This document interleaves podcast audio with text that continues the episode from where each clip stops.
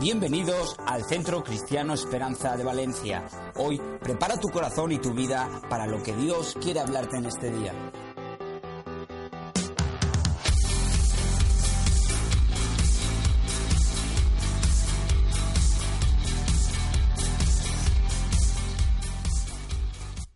Buenas tardes a todos. ¿Cómo están? ¿Bien? Bueno, el Señor hoy nos va a traer una palabra que va a animar nuestro corazón y nos va a animar a luchar también por nuestras familias. Muchas gracias. Este se ve que tiene fuerza. Eh, y bueno, eh, también les compartí hoy a la mañana que mi familia eh, empezó en esta iglesia hace muchos años. Hace nueve años cuando estaba el pastor Alejandro y la pastora María aquí, eh, muchas veces, muchos domingos, eh, yo venía a tocar la guitarra y mi esposa, que en ese momento era una conocida, desconocida, venía a trabajar con los niños. ¿Eh? ¿Te acuerdas, Víctor? Hoy que lo vi a Víctor, ¿no? Y en esas idas y venidas nos enamoramos, nos, ya nos conocíamos, pero nos empezamos a enamorar y terminamos teniendo una familia. ¿eh? Yo me aprovechaba de que los músicos que venían con nosotros de, camino aquí, desde Gandía hasta aquí, se dormían y de aquí hacia allí también se dormían. Entonces yo tenía que hablar con Mari Carmen para mantenerla despierta. ¿eh? Y así por ahí pasábamos por la gasolinera, comprábamos patatas, íbamos tomando Coca-Cola y yo le pasaba patatas, ¿no? Y a veces me equivocaba y no le ponía patatas y sin querer le tocaba la mano, ¿no? Y así empezó nuestro... Ella no quería nada conmigo porque yo era siete años mayor que ella y más pequeñito que ella. Entonces ella decía, Denis no, porque es muy viejo y muy bajito, ¿no? Y yo decía, Mari Carmen no, porque es muy joven y muy alta, me va a llevar como una, no sé, ¿no? Pero bueno, fíjense, el Señor hace esas cosas, somos raros y como dice el video, la familia es real y es genial. ¿eh? Y gracias a Dios eh, podemos ministrar eh, juntos, tenemos dos hijos maravillosos eh, que, nos alegran todos los días y lo más lindo que hay es poder formar una familia. Amén. y no importa cómo esté formada tu familia, lo que sí quiere Dios es que tú puedas disfrutar de tu familia y puedas luchar por tu familia. ¿sí? Eso es muy importante. Familias perfectas no hay ninguna, pero sí podemos ir perfeccionando nuestra familia eh, siempre tenemos unos estereotipos en la cabeza, pero Dios va transformando las cosas, ¿sí? Y va haciendo que las cosas vayan a mejor. Amén. Así que, bueno, mi familia comenzó también en esta iglesia, sin querer queriendo. Y lo primero que vamos a, ver hoy, hoy vamos a ver tres puntos. Y el primer punto tiene que ver con lo importante que es tu familia para la sociedad. ¿sí? Así que eh, quiero invitarles a buscar Mateo capítulo 5, versículo 13. ¿Han traído Biblia? ¿O en el móvil?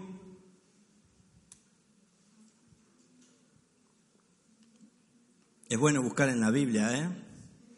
¿Sabían, no? No traer Biblia a, la iglesia es como ir a jugar al tenis y no llevar la raqueta, algo parecido, ¿no? Hay que bajarse la aplicación de última, que es gratis.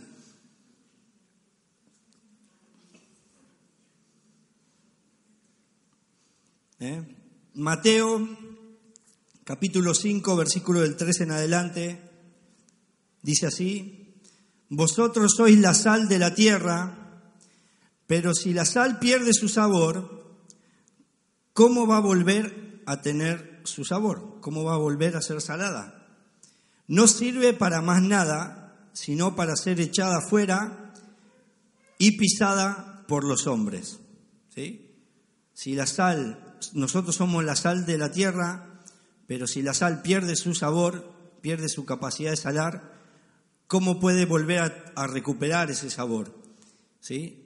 Y si no sirve para salar, entonces la tiramos a la calle y la gente lo pisotea. ¿sí? ¿A qué le decimos sal? Para nosotros sal es un conjunto de muchos granitos de sal, ¿sí o no? ¿Eh? Ponme más sal en la, en la ensalada. ¿Y uno qué hace? Coge el salero y uno no cuenta cuántos granitos de sal han caído, ¿o sí? ¿No? Nadie dice, ponme 220 granitos de sal. ¿No? Uno no sabe, pero caen cientos o miles de granitos de sal. ¿Sí? Pero un granito de sal no, no cambia el sabor de nada. Pero muchos granitos de sal, sí. ¿Sí o no? ¿Pocos granos? ¿Un granito? No. ¿Muchos? Sí. ¿Uno? No. ¿Muchos? Sí. ¿Eh? Como José Mota, así. ¿No? ¿Dónde está el poder? ¿Sí? Un granito de sal no hace nada. El poder de la sal está en el conjunto, en que sean muchos granitos de sal. ¿Sí? Ese es el poder de la sal. El poder de la sal no está en un granito, está en el conjunto de muchos granitos y, ahí recién es cuando uno puede decir, esto tiene sal. ¿sí? El poder de la sal está en la unión.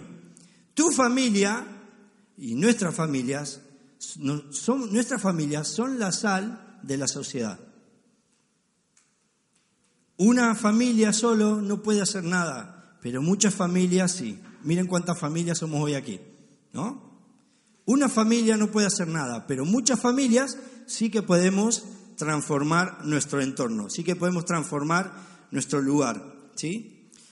Las, las familias hoy en día están siendo eh, atacadas porque las crisis que todos hemos vivido, las guerras que hoy en día hay y las distintas formas de pensar que hoy en día hay que se nos plantean a, al, que se plantea a la ciudad, al pueblo, a la gente normal, se nos plantean como grandes problemas políticos y sociales.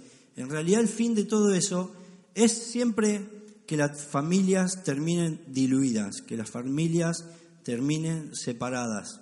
Las crisis económicas, la mayoría de las veces, su para lo único que sirven es para romper la sociedad, para dividir las familias, para crear crisis dentro de las familias, porque todos sabemos que una familia va bien, pero cuando hay poco dinero, ¿no? empieza la tensión.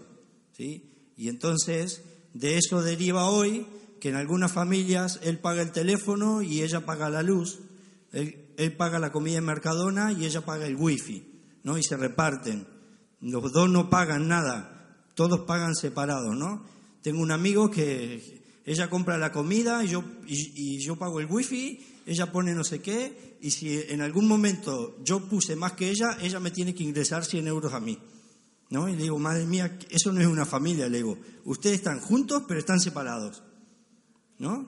Porque no, no comparten, no, viven separadamente. La familia hoy está siendo atacada porque, ¿saben qué? Si los gobiernos de turno, si el poder de turno pueden separar a las familias, entonces es más fácil gobernar y hacer lo que quieran con la sociedad. Porque, ¿saben qué? Nadie va a recriminar nada. ¿Por qué se creen que eh, quieren sacar, entre comillas, la religión? sacan a Dios, entre comillas, o la religión, como ellos le quieran llamar, de la política, sacan la religión de, del arte, de la televisión, sacan a Dios, ya no juran con la mano en la Biblia porque supuestamente son, son personas actualizadas, pero porque de esa forma es mucho más fácil gobernar a, a los pueblos y es mucho más fácil que todos caigamos en las crisis y que todos seamos más fáciles de manejar. Y por eso la intención escondida es romper las familias. Por eso la intención escondida es que los que tenemos la pasión de formar familias y de que nuestras familias estén bien, se rompan. ¿Sabían eso? Y si no lo sabían, eh, lo pueden ver en la televisión, lo pueden leer en los diarios, es así. ¿Mm? Si logramos separar las familias, internamente podemos estar juntos pero separados, nos convertimos cada vez más en personas individualistas y cada vez estamos más solos, ¿sí? Y entonces somos más vulnerables a las opresiones que, que nos pueden imponer. Si la sal, es decir, si el conjunto de granitos de sal nuestra familia pierde su sabor, es decir, si nuestra familia pierde su poder de influencia, pierde su capacidad de transformar a los demás, entonces ya no servimos, ya no influimos, ya no cambiamos nada, ya no transformamos nada y somos echados fuera. Es decir, ya no tenemos un lugar, ya no tenemos un espacio de contención. Eh, muchas veces eh, eh, estamos trabajando con adolescentes y te das cuenta que los adolescentes tienen casa o piso, tienen un papá y una mamá, pero no, se, no tienen un hogar. ¿no? Y el otro día un adolescente me dice, mi papá el otro día salió a tirar la basura un viernes y volvió un lunes a la tarde. ¿no? Y salió en pijama a tirar la basura y volvió el lunes a la tarde. Y yo le digo, ¿y qué hiciste tres días solo en tu casa? Y un nenito de 12 años, ¿eh? ¿Y qué hiciste solo tres días en tu casa? Nada, estuve y comí lo que había y, uno dice, ¿cómo puede ser que lleguemos a ese punto? ¿no? Eh, que hasta los padres nos volvamos tan irresponsables de nuestros hijos. Por eso mismo, porque eh, las familias necesitan modelos para seguir. Y muchos padres, muchas madres, muchas familias necesitan ver algo bueno en los demás. ¿Sabían eso? Eh, no es que nosotros somos ejemplo de todo, pero sí que la gente necesita ver otros ejemplos, buenos ejemplos. ¿Sí o no? ¿Eh? Necesitan copiarse de cosas buenas. Nos copiamos siempre lo malo. Vamos a empezar a copiarnos lo bueno y vamos a empezar a mostrar las cosas buenas que nosotros tenemos, ¿sí o no? ¿Eh? ¿Cuántos tienen cosas buenas en su vida? ¿Eh? Son, más, son más las cosas buenas que tenemos que las que tenemos malas. ¿Sabían eso? Por eso el Señor dijo, haced brillar delante de los demás vuestra luz, porque los demás al ver vuestra luz alabarán a Dios. Es decir, que nosotros tenemos la responsabilidad de hacer relucir las buenas cosas que tenemos en nuestra vida. ¿Sabían eso? ¿Mm? Por eso, que no te dé vergüenza hacer bien las cosas y decir, sí, lo he hecho yo, ¿no? Que no te dé vergüenza decir, tengo una buena familia, porque en realidad el mundo necesita buenos ejemplos. nuestros amigos necesitan buenos ejemplos. Si la sal no sirve, se echa fuera y es hollada, es pisoteada, eh, eh, es explotada, es desvalorizada. Tu familia es muy importante porque tu familia es parte de un gran salero que tiene la misión de transformar, de cambiar el sabor social y preservar el poder de influencia de la familia en la sociedad. Nuestras familias sí que influyen en la sociedad. ¿Sabían eso? Nuestras familias tienen el poder de cambiar las cosas. Y nosotros tenemos que luchar por esas cosas. Miren lo que dice Nehemías capítulo 4, versículo 14.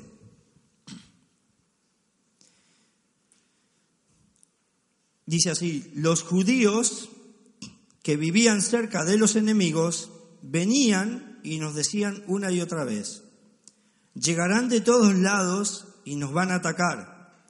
De manera que coloqué guardias armados detrás de las partes más bajas de la muralla, en los lugares más descubiertos. Puse a la gente por familias para que hiciera guardia con espadas, lanzas y arcos. ¿Por qué? ¿Cómo puso a cuidar eh, Nehemías las partes bajas? ¿Por qué? ¿Con, qué? Con familias, ¿no? ¿Por qué lo puso por familias? Porque si a ti te ponen con tu amigo, como decía hoy a la mañana, y, y le pegan un, un, tiro a tu amigo, tú vas a decir, vamos, corramos, ¿no? Que se muera él, ¿no? Si te ponen con tu mejor amigo tal vez con una amiga, y, la cosa se pone chunga, yo salgo corriendo y que, que la maten a ella, ¿no? Pero cuando están por tocar a tu padre, a tu madre o a uno de tus hijos o a un hermano tuyo, ya ahí la cosa cambia, ¿sí o no? ¿Eh? ¿No? Eh, con mi madre no te metas, que si te metes con mi madre te la vas a ver conmigo, ¿sí o no? ¿Eh? Con mi esposa no te metas, porque si te metes con mi esposa, te vas a meter conmigo. ¿eh? Y con mis hijos no te metas, porque si te metes con mis hijos, ahí sí que Ahí sí que no lo cuenta, ¿no? Entonces, Nehemías fue eh, inteligente y puso por familias a cuidar la muralla y puso por familias a, pelear, no estaban jugando, era una guerra. Y la reconstrucción que hizo Nehemías de Jerusalén no fue una reconstrucción de una, eh, de una muralla solamente, no reconstruyó casas. Lo que Nehemías reconstruyó fue la sociedad, fue las familias. ¿Saben? Las familias estaban desanimadas, las familias estaban cansadas, las familias estaban en una situación penosa y Nehemías se encargó de reconstruir las familias. Nuestras familias a veces han pasado por situaciones penosas, ¿sí o no? ¿Eh? Nuestras familias a veces han pasado por situaciones de, eh, de, desgracia donde parece que todo se va cayendo, que todas las murallas que habíamos, que teníamos y nos hacían sentir seguros se van cayendo. Y entonces ahí es cuando nosotros, como personas de Dios, tenemos que empezar a reforzar esos lugares. Y la única manera de reforzar esas cosas es a través de la familia, es a través de los que conformamos nuestra familia. Tal vez nuestras familias no son las perfectas, pero sí que podemos estar ahí aguantando y no solo aguantando, sino luchando. ¿eh? No es cuestión de aguantar, es cuestión de luchar. Y Nehemías dice, puse a la gente por familia para que hiciera guardia con espadas, con lanzas y con arcos. O sea, estas familias eh, sabían lo que hacían, ¿no? Eh, no puedes defender tu familia y, ay, no, no nos peguéis, no nos peguéis, fuera, bu, ¿no? ¿Sí, ¿Sí o no? ¿Qué, ¿Qué, harías si entra un ladrón a tu casa? ¿No? Tú le dirías, no nos robes, por favor, vete, vete, ¿no? Tienes que ir a por todas. ¿Y saben qué? En las cuestiones de defender nuestra familia, uno tiene que ser valiente y uno tiene que ser audaz. Y uno tiene que saber que hay veces que no tenés que, resistir, a veces tenés que luchar y pelear y salir al, ataque. No siempre va a ser cuestión de aguantar, tienes que luchar por lo que está pasando y tienes que cambiarlo. ¿Saben eso, no? Tenemos que ser valientes. Miren, en, Hechos, ustedes leen la Biblia y en Hechos cuando perseguían a los cristianos, eh, los cristianos no se sentaban Señor, por favor, defiéndenos, tú eres poderoso, tú vas a solucionar este problema, tú nos vas a ayudar. Ángeles acampando a nuestro alrededor, hay miles de ángeles a nuestro alrededor. Cantemos, hermanos, amén. ¿No? El apóstol se para y dice, Señor, mira sus amenazas, mira sus ataques y danos de nuevo, que quiere decir coraje, valentía, poder, para seguir predicando tu palabra. Y mientras nosotros vamos predicando, tú tienes que ir haciendo señales, milagros y maravillas. O sea, eh, están frente a una situación eh, caótica y su oración es mucho más poderosa que el poder que venía contra ellos. ¿No? ¿Por qué? Porque esa es la función de los que queremos tener buenas familias. Tenemos que defender nuestra familia con uñas y dientes y nuestras oraciones tienen que cambiar. Señor, cambia a mi marido, Señor, cambia a mi esposa. Nuestras oraciones tienen que ser poderosas, tienen que ir en contra de lo que está pasando. Eh, esto no lo conté hoy a la mañana, pero lo cuento ahora. Nosotros con, con, mi esposa hubo un tiempo donde los dos estábamos no en crisis matrimonial, sino en crisis personal. Eh, ¿Me entienden lo que quiero decir? Eh, llega un momento en tu vida que tú dices, ¿para qué me casé? ¿Para qué tenemos una familia? ¿Para qué soy pastor? ¿Para qué trabajo? ¿No? ¿Para qué todo? ¿No? Y, nuestras oraciones eran, sí, Señor, ayúdanos a ser buenos pastores, porque tú sabes cómo estamos luchando, ¿no? Y, y te ponías a orar, y sí, porque, Señor, muéstranos qué estamos haciendo mal, muéstranos, Señor, que hay que cambiar porque nosotros queremos hacer tu voluntad. Y un día estábamos orando y a mí me entró un, un asco por esa oración que estábamos haciendo. Un, el Señor me dijo, ¿qué clase de oración es esa? ¿No? ¿Qué clase de oración es que no estás peleando, estás dando pena? No estás batallando, ¿no? Estás fuera, fuera, ¡bu! No estás peleando, no estás yendo a atacar, ¿no? Y yo me paré y me fui. Dejé de orar y me fui y me senté en la acera. ¿no? Y Mari Carmen me dice, pero amor, estábamos orando, ¿por qué no venía a orar? Y le digo, ahí está Mari Carmen, ahí está mi esposa, para que no estoy mintiendo. Y, y yo que le dije, le digo, estoy harto de orar así. Estoy harto de orar dando pena. Estoy harto de orar como si todo fuera tan difícil. Tenemos que cambiar nuestra forma de orar, le dije. Tenemos que cambiar nuestra forma de conectarnos con el Señor y tenemos que cambiar, si tu oración da pena, ¿a dónde va a llegar? Imagínense el apóstol, Señor, nos están atacando, nos están amenazando, por favor, defiéndenos. Vamos a escondernos en la iglesia, hermanos. Señor, por favor, defiéndenos, defiéndenos. el tipo dijo, vamos a hacer al revés, vamos a orar y Señor, mientras hacemos lo que dicen que no tenemos que hacer, como nos dicen que no prediquemos, vamos a salir a predicar con mucho más coraje y encima, Señor, que haya milagros, que haya sanidades, que haya liberación, ¿entienden? Con el espíritu contrario. Nosotros tenemos que defender nuestra familia. Nehemías puso a familias a defender. No contrató soldados, puso a familias. Y les dijo, y luego dice, luego mientras revisaba la situación, reunía a los nobles y a los demás del pueblo y les dije, no le tengan miedo al enemigo. ¿Mm? Esa es la actitud de, de padres que quieren defender su familia. No le tengas miedo al enemigo.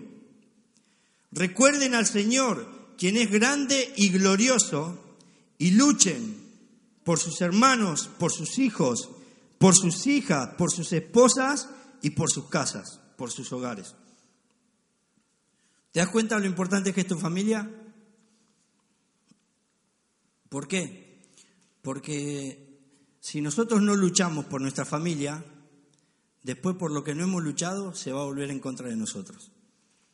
Si hay cosas que cambiar en la ciudad y nosotros no hacemos algo, eso después se vuelve en contra de nosotros. ¿no? Si hay un enemigo que te está por atacar y tú no te defiendes, ¿qué va a pasar? El enemigo va a venir, te va a atacar y no te va a tener compasión, ¿sí o no?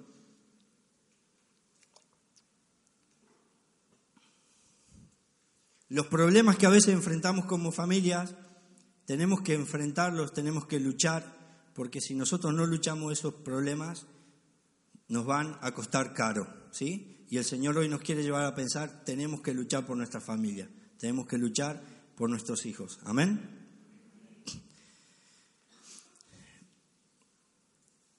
Em, Deuteronomio versículo, eh, capítulo 30, si quiere buscarlo.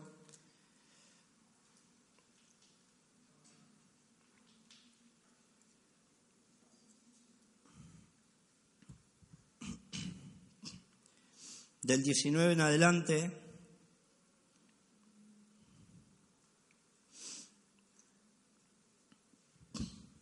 dice así, está hablando Moisés y dice, hoy te he dado a elegir entre la vida y la muerte, entre bendiciones y maldiciones. Ahora pongo el cielo y la tierra como testigos de la decisión que tomes. Ay si eligieras la vida, un ay de, de, ay, ¿no? Ay si eligieras la vida, qué bien que te iría, ¿no? Ay si me hicieras caso. Ay si eligieras la vida para que tú y tus descendientes puedan vivir. Puedes elegir esa opción al amar, al obedecer y al comprometerte firmemente con el Señor tu Dios. Esa es la clave para tu vida. Y si amas y obedeces al Señor, vivirás por muchos años en la tierra que el Señor juró dar a tus antepasados, a Abraham, a Isaac y a Jacob. ¿Mm? La libertad de nuestras familias está en el Señor. La libertad de nuestras familias y el poder de nuestras familias está en Dios. Dios tiene que ser el centro de nuestra familia. Dios tiene que ser obviamente el centro de nuestro corazón. Pero aquí eh, Moisés eh, eh, amplía el, tema y dice, hay una cosa muy importante. Para elegir la vida tú tienes que amar a Dios, obedecerlo y sobre todas las cosas comprometerte fielmente con Él. ¿Eh? Cuando le preguntan a Jesús, ¿cuál es el mandamiento más importante? Escucha, oh Israel, el Señor tu Dios uno solo es, amarás al Señor tu Dios con todo tu corazón, con toda tu mente, con todas tus fuerzas, con todo lo que tú eres. ¿sí? Y porque no se trata de lo que nosotros creemos en Dios, se trata de lo que nosotros amamos a Dios. Dios sabe que creemos en Él, pero también tenemos que amar a Dios, que es muy diferente. ¿Entienden? Es muy diferente creerle a Dios, es muy diferente creer en Dios y otra cosa es amar. Cuando uno ama, hay una relación, ¿sí o no?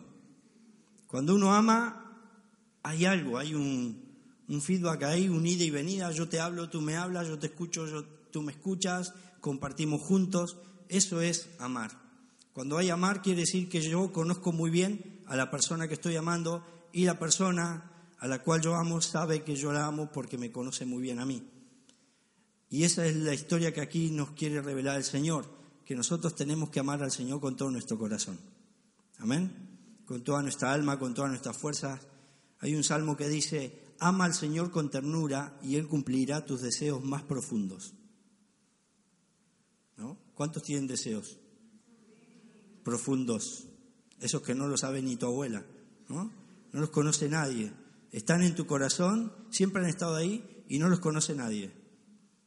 Esos deseos buenos, el Señor los quiere cumplir. Pero, ¿y el requisito cuál es? Amarlo con ternura. ¿no? Eh, dale un abrazo de ternura al que tenés al lado. A ver, si tenés a alguien al lado, un abrazo de ternura. ¿No? Bien, bien, bien, bien. Dije abrazo, no hablar.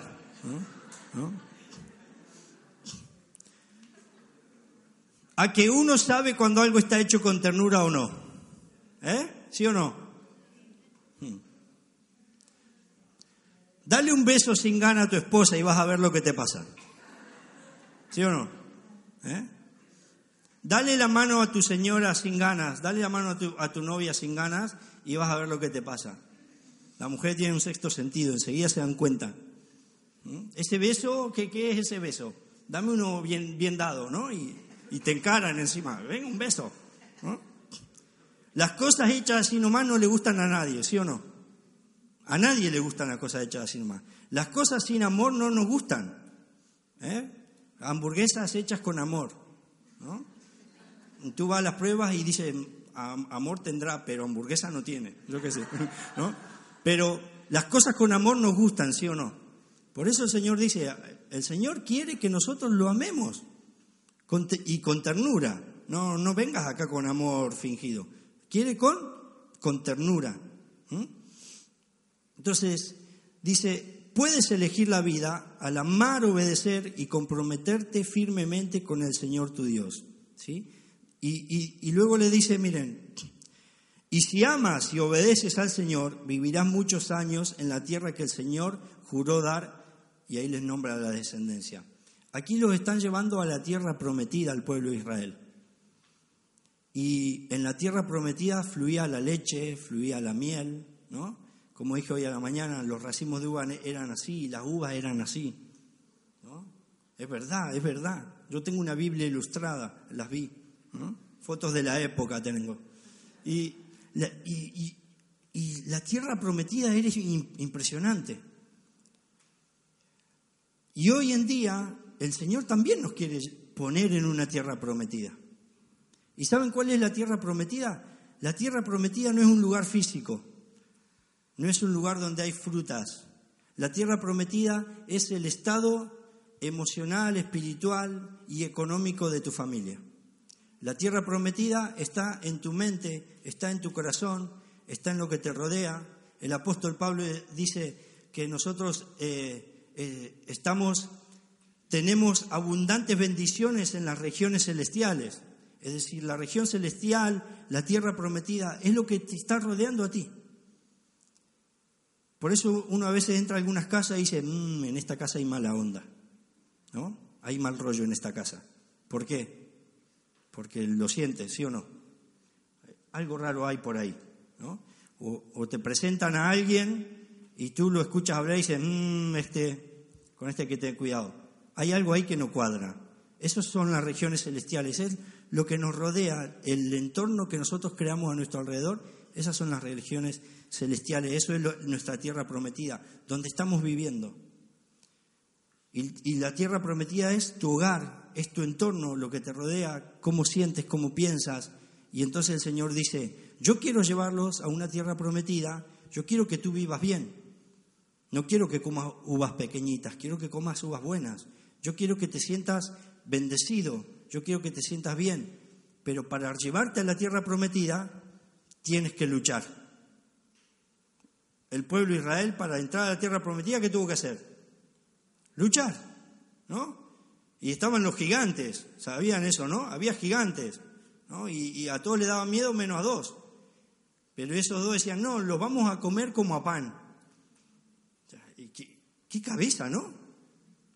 Son pan comido, todos los demás decían, no, nos van a reventar. Ante ellos éramos como langostas, o sea, eso es la autopercepción de, de los valientes, ¿no? Nos vemos, ante ellos estamos como langostas. ¿Te dijeron ellos que eran langostas? No. ¿Te dijeron los gigantes, lo, os vemos como langostas? No. Pero ellos se autopercibían así. Se autopercibían langostas, ¿no? Y nosotros a veces nos autopercibimos o nos sentimos así. Decimos, todo me va mal, voy a la iglesia y no pasa nada, es, mi familia es un desastre. Si seguís declarando que tu familia es un desastre, tu familia va a ser un desastre. Si, si orás oraciones donde vos le pedís, Señor, cambia a mi familia porque somos un desastre y no sabemos, vas a ser un desastre. Pero nosotros tenemos que cambiar nuestra forma de ser y tenemos que cambiar las cosas y decir, no voy a ser un desastre y no soy una langosta. Hubieron dos que dijeron, los, vamos a comer como pan. ¿No? Siempre hay un mala onda en el grupo. ¿Sabían eso, no? Siempre hay un mala onda. Pero también siempre hay valientes que dicen, vamos para adelante. Y si nos sale mal, ni qué importa, nos salió mal, vamos para allá. ¿No? Y si perdemos dinero, ¿y qué importa? ¿Cuánto vamos a perder? No importa, tres mil euros no es nada, yo tengo más, vamos, ¡pam! Porque hay gente que es valiente y a esos tenemos que seguir. Y el Señor quiere que tú tengas en tu mente que tú tienes que vivir en una tierra prometida. Con el sueldo que tienes hoy, con el trabajo que tienes hoy, con la familia que tienes hoy, con la casa que tienes hoy, como vives hoy, el Señor quiere que tú cambies y, veas que eso es tierra prometida para ti, que eso es bueno para ti. Amén. Es la, la tierra prometida es el estado que rodea a tu familia. La tierra prometida es el lugar que está rodeando a tu familia y nosotros tenemos que vivir en esa tierra prometida. Amén. Tenemos que ir a por, a por ello, a la, tierra prometida. Y por último quiero hablarles de una gran lección que nos sirve para nuestra familia. Eh, está en Éxodo capítulo 17, si quieren buscarlo.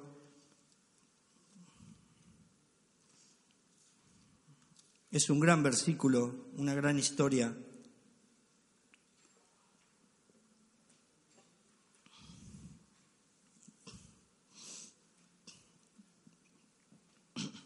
Aquí estamos también, Moisés va camino a la tierra prometida eh, y ellos están acampando en un lugar y viene un ejército a atacar a los, a los israelitas, al pueblo que había sacado Moisés, y los vienen a atacar. Y Moisés tenía un segundo, tenía su brazo derecho, que era quién? Josué, ¿no? Josué era un tipo que, al que todos nos gustaría tener al lado nuestro. Porque Moisés le decía algo a Josué y Josué lo hacía. Josué, tengo hambre, ¿qué quieres comer? Y iba él a comprar. Josué, hay que hacer esto. Y aquí viene un ejército a atacarlos y Moisés le dice a Josué, coge a los mejores hombres y ve a, ve a atacarlos porque nos van a atacar, hay que hacerle frente, hay que luchar, hay que pelear. Pero ¿saben qué? Esta no era una pelea de reinos. Josué se lleva a los mejores hombres y ¿para qué?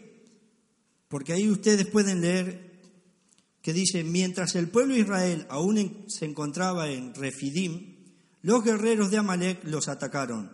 Así que Moisés le ordenó a Josué, escoge algunos hombres para salir a pelear contra el ejército. Mañana yo estaré en la cima de la colina, sosteniendo la vara de Dios en mi mano. Lo que iba a defender Josué, ¿sabe qué fue? Las familias del pueblo. Es como decir, vosotros quedaros aquí, nosotros vamos a pelear. ¿Mm? Ustedes se quedan aquí, que los valientes de la iglesia nos vamos a pelear. ¿No? Y se quedaban las familias esperando mientras había una batalla. No iban a defender una religión, no iban a defender a la visión o al ministerio de Moisés, no iban a defender una posible conquista de una tierra, ellos iban a defender su familia. Eso es lo que estaban defendiendo. Y entonces Josué se va a defender eh, la familia. Y, Moisés dice, yo mañana estaré en la cima de la montaña con la vara de Dios, esa vara que Dios le había dado. ¿no? Y la Biblia nos, relata que mientras, ¿se acuerdan? No? Mientras Moisés tenía la, la vara en alto, ¿qué pasaba ahí abajo? Ganaban, ¿no? Y si él la bajaba, perdían, ¿no? Y ganaban, perdían. Y se le empezaron a cansar el brazo derecho y se cambió al izquierdo, ¿no? Y ya llevaba una, una horita, una hora y media con el brazo izquierdo arriba y se empezó a cansar tanto que ya los brazos se le cansaban. ¿no? Uno dice, ¿cómo puede ser? Pruebe usted estar una hora así y vamos a ver. ¿no? Coge un palito así, así, chiquitín, y esté así y va a ver que a los 40 minutos o antes el brazo empieza a caerse. ¿no? Y entonces ahí aparecen dos compañeros, Aarón y Ur, ponen una silla, le ponen una roca y uno a su lado, uno a cada lado y le sostienen los brazos para no, para no perder, para que él no se canse. ¿no? Aarón y Ur no estaban allí abajo. ¿Dónde estaban? En la cima de la montaña, junto a Moisés.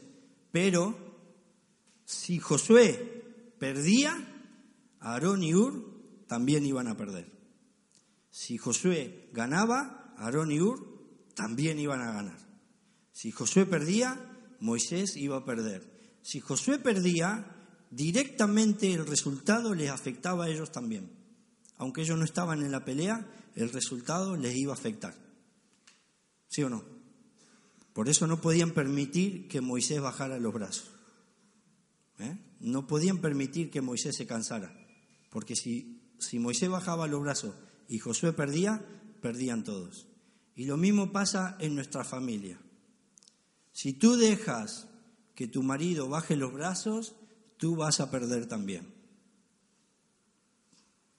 Si tú dejas que tu esposa baje los brazos, tú vas a perder también.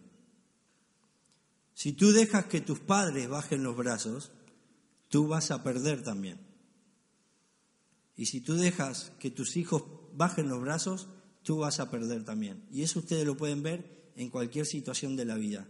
Ustedes ven personas que dejan, maridos que dejan que su esposa bajen los brazos.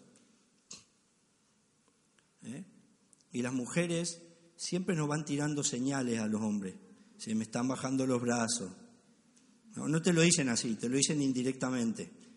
¿eh? Las miraditas, los... Ay. Eso es, se me están bajando los brazos. Eh, un día Mari Carmen estaba mal y yo como gran hombre de Dios que soy, como gran pastor que soy, como su el hombre que Dios eligió para su vida, ¿eh? le digo, ¿por qué lloras? No llores. Qué, qué, puntual y cariñoso fui, ¿no? Y, lo cuento con vergüenza para mí. ¿Y saben qué me dijo ella? Me, dice, me dijo algo que, me, partió en, en, 20 mil pedazos. Ella me dice, si viniera alguien a hablarte llorando, tú como pastor lo escucharías y la aconsejarías. Y a mí me estás diciendo que deje de llorar. Yo necesito que me pastorees. ¡Buah!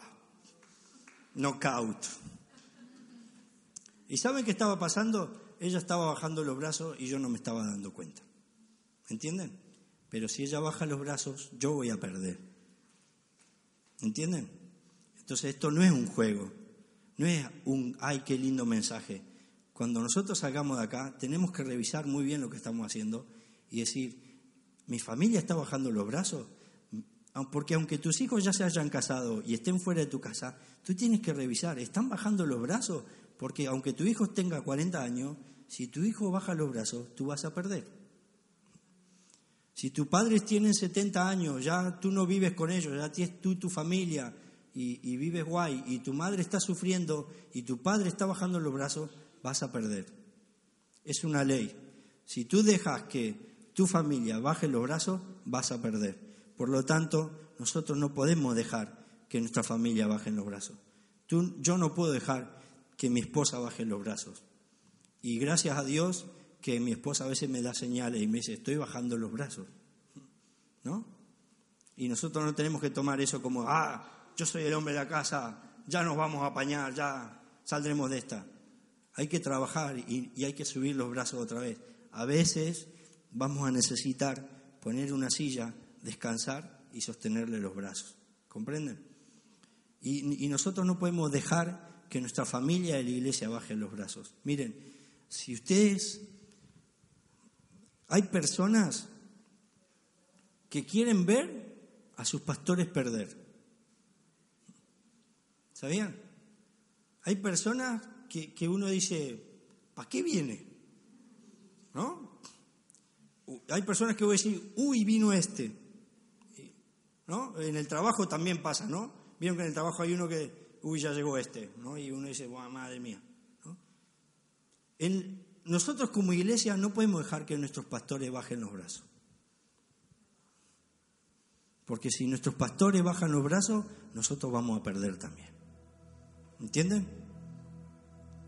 Y si nosotros dejamos que aquellos que están al frente de las cosas bajen los brazos y pierden, nosotros vamos a perder también. Por eso ustedes van a ver que hay personas que eh, no se congregan o se congregan y hablan mal de la iglesia. Hay empleados que hablan mal de su empresa. Un día estábamos almorzando y mis compañeros estaban, sí, porque en esta empresa las horas extras a 7 euros, no sé qué, no sé cuánto. Y yo le digo, che, ¿por qué no renuncian? ¿No? ¿Y tú quién eres para decirnos que renunciemos? ¿Qué te crees que eres el jefe? Yo soy, en mi trabajo yo soy el último de la fila, el último, el último, el último. Digo, no, pero si están todo el día quejándose de la empresa, búsquense otra empresa. Y de paso me suben el sueldo a mí, ¿no? Pero búsquense otra empresa. ¿Por qué te quejas de tu trabajo? Cuando te quejas de tu trabajo, baja los brazos, ¿no? Ay, tengo un trabajo nuevo, qué bueno, Señor, gano mil euros, qué bien, qué bien. Y al mes y medio, ah, es que este trabajo gano mil euros, no sé para qué, yo por mil euros no voy más. Lo que antes era una bendición ahora es una complicación. Estás bajando los brazos. Nosotros no podemos dejar que en nuestra iglesia un hermano baje los brazos y sobre todo no podemos dejar que nuestros pastores bajen los brazos porque si ellos bajan los brazos, nosotros vamos a perder también. Aunque te vayas de la iglesia y te vayas a otra iglesia y digas, ah, no, allá no sé qué, vas a perder. Porque lo que nosotros sembramos, cosechamos. Amén. Y hoy el Señor quiere animarte a estas tres cosas. Tenés que luchar por tu familia, tenés que luchar por, por, que tu familia sea sal, tenés que luchar por tu familia para que tu familia viva en, en una tierra prometida. Sí, la familia es complicada, eso lo sabemos, pero que sea complicada no quiere decir que no podamos cambiar cosas. Que las cosas sean difíciles no quiere decir que no se puedan hacer. ¿Vieron que los niños uno le dice que es difícil, igual lo hacen? Te vas a matar, si saltas de ahí te vas a matar. ¡Pum! ¡Pum! Salta, se mató, pero ahí está. Y nosotros tenemos que aprender a vivir así. Es complicado una familia, sí, pero es, hermoso. No, yo no tengo hijos porque quiero ser libre. ¿No sabes qué? lindo que es llegar a tu casa y que venga tu hijo, papá, papá, papá, y, te abracen y te tiren en el sofá con ellos, te quita el estrés, te quita el agobio, eso te quita todo. No tenés que ir al psicólogo, no tenés que ir a, ningún sitio, no tenés que hacer yoga, mm, vamos a quitarnos el estrés. Tus hijos te quitan todo, es hermoso. No hay nada más lindo que, que, tener una familia. No, no solo hablo de hijos, elegí lo que es tu familia. Tal vez vivís solo, tal vez vivas sola, pero eso es tu familia. Tenés que disfrutar de tu hogar, tenés que disfrutar de tus amistades, tenés que disfrutar de lo que Dios te dio. Eh, Eclesiastés dice, el Señor dice, yo solo sé una cosa, dice el, predicador, ¿no? Dice, Dios hizo perfecto al hombre, pero este se ha complicado la vida. ¿No? Dios nos hizo perfectos. Dios nos hizo con la capacidad de disfrutar y nosotros qué hacemos? Nos complicamos la vida. Y el Señor no quiere que vivamos complicados, quiere que vivamos en nuestra tierra prometida. Amén. ¿Sí? Ponte de pie. Te invito a que cierres tus ojos.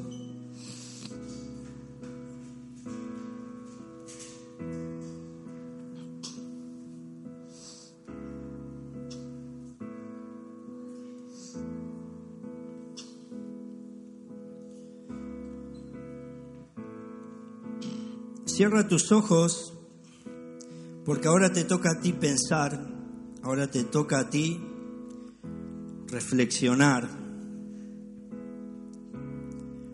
ahora te toca a ti decidir qué vas a hacer esta semana.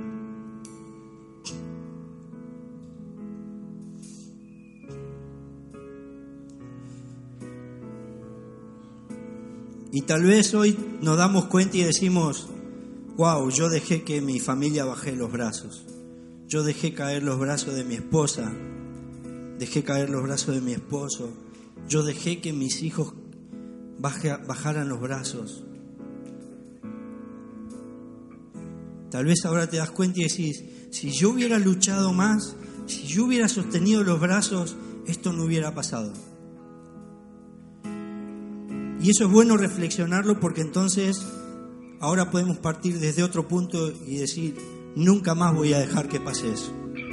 Ahora podemos decir, la próxima vez que yo tenga la bendición de poder levantar los brazos, lo voy a hacer. La próxima vez que yo tenga la, la bendición de poder levantarle los brazos a alguien, lo voy a hacer. Si nosotros levantamos los brazos de los que tenemos a nuestro alrededor, la batalla la vamos a ganar. Si los demás ganan, nosotros también vamos a ganar.